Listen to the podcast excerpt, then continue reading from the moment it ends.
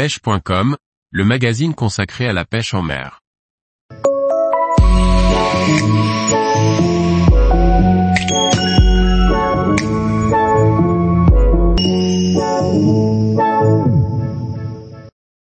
Des appâts économiques et à portée de main pour la pêche en mer.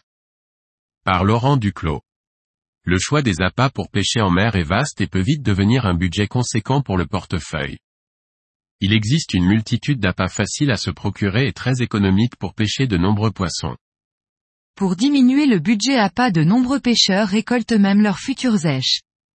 Coquillages, vers, crustacés, céphalopodes ou poissons peuvent être facilement attrapés et faire office d'appât pour vos sorties de pêche. Selon les biotopes, il sera aisé de ramasser des coquillages ou des vers à marée basse sur la façade atlantique par exemple.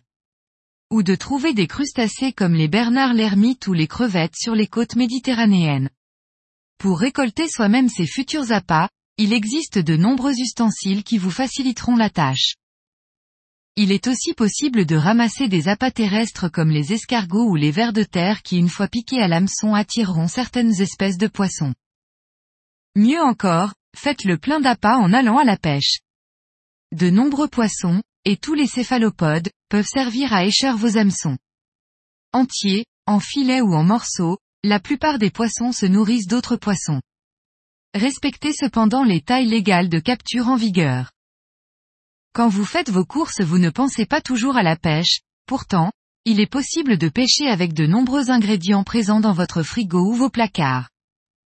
Savez-vous que certains morceaux de viande peuvent servir d'appât pour pêcher en mer le blanc de poulet ou de dinde, le foie de bœuf ou de volaille, voire même les tranches de jambon ou le lard de porc, serviront à garnir vos hameçons.